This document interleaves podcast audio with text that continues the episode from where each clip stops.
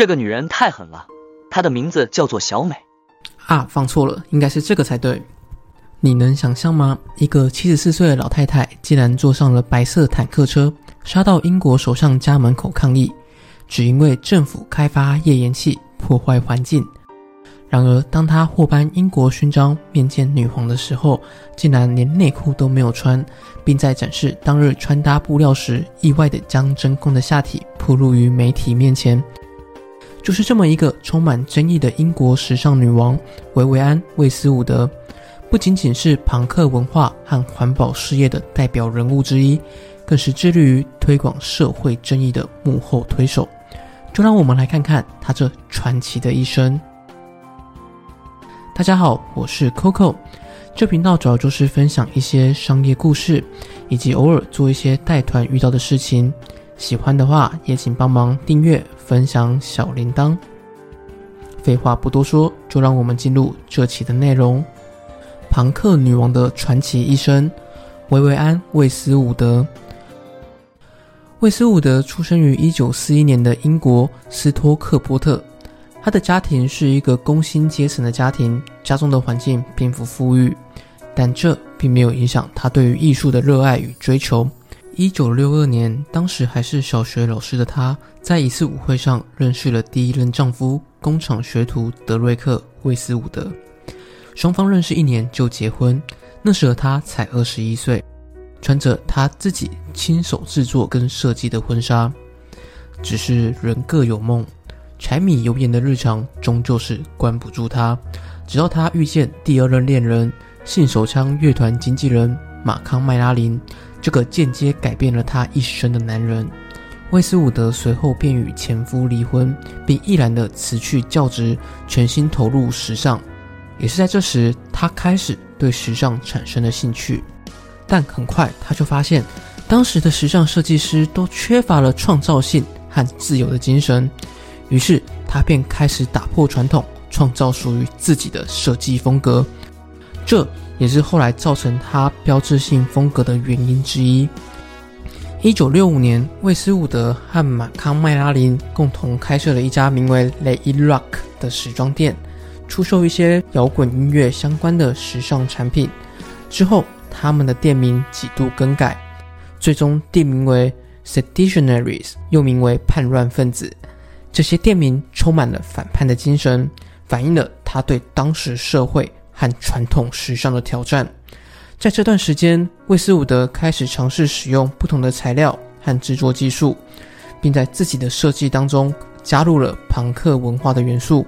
例如铆钉、骷髅头和皮革等等，他的设计不仅引起了当地朋克乐迷的关注，也吸引了许多名人的青睐。除了时装设计，他还在朋克文化的兴起中扮演着重要的角色。早期，他不仅协助组织了多场的朋克音乐演唱会，并且提供各种的设计风格和创新，最终也在朋克文化中占据了重要的地位。他的成就不仅在时装界获得了高度的肯定，也对于英国社会的文化变革产生了深远的影响，并且在全球拥有九十七家门市，遍布欧洲、亚洲和美国各地。他的设计灵感来自于朋克文化和英国的摇滚乐，设计风格主要就是极度的叛逆和反主流，常常将复古的元素和当代的元素结合在一起，创造出了独一无二的风格。而且他的设计作品非常大胆，时常包括了朋克风格的铆钉、皮革和铁链等标志性元素，但却又擅长将这些文化标签结合十七、十八世纪的上流社会穿衣特点，创造出了古典但却又前卫的时尚标签。而这却也像他的人生一样，充满了各种矛盾。二零零六年一场春季时装秀上，他的模特儿身穿写着。我不是恐怖分子，请别带走我的衣服走秀，引起现场一片哗然。二零零八年秋季秀又让模特举牌要求政府给予军事监狱囚犯公平审判，再度引起新闻媒体的高度关注。而且在二零一四年，他更是剃成大光头出席了巴黎时装周，仅仅只是为了呼吁人们重视气候变迁。然而，就是这样一个坚持做自己的人。不仅在时尚设计获得无数奖项，在环保事业和社会正义方面更是主要的推动者。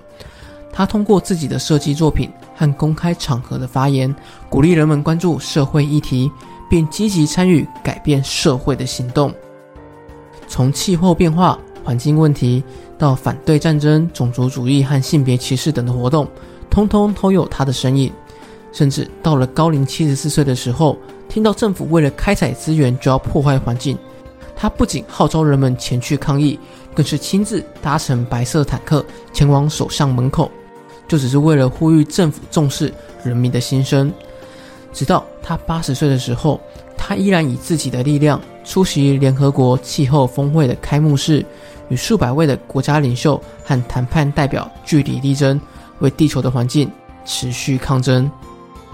然而，这位充满争议与传奇色彩的时尚女王，最终也在去年跟英国女王一样，让自己的人生圆满落幕。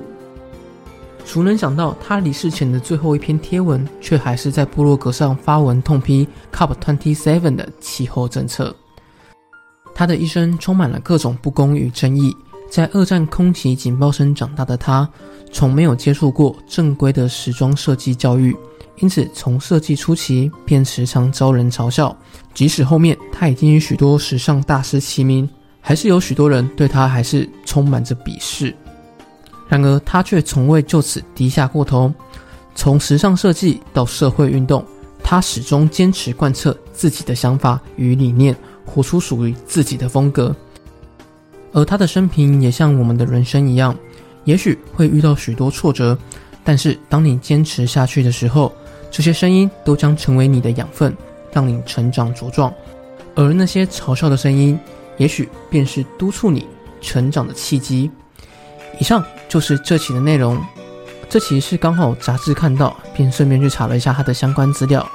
喜欢的话，再请帮忙订阅、分享小铃铛。我是 Coco，我们下次再见。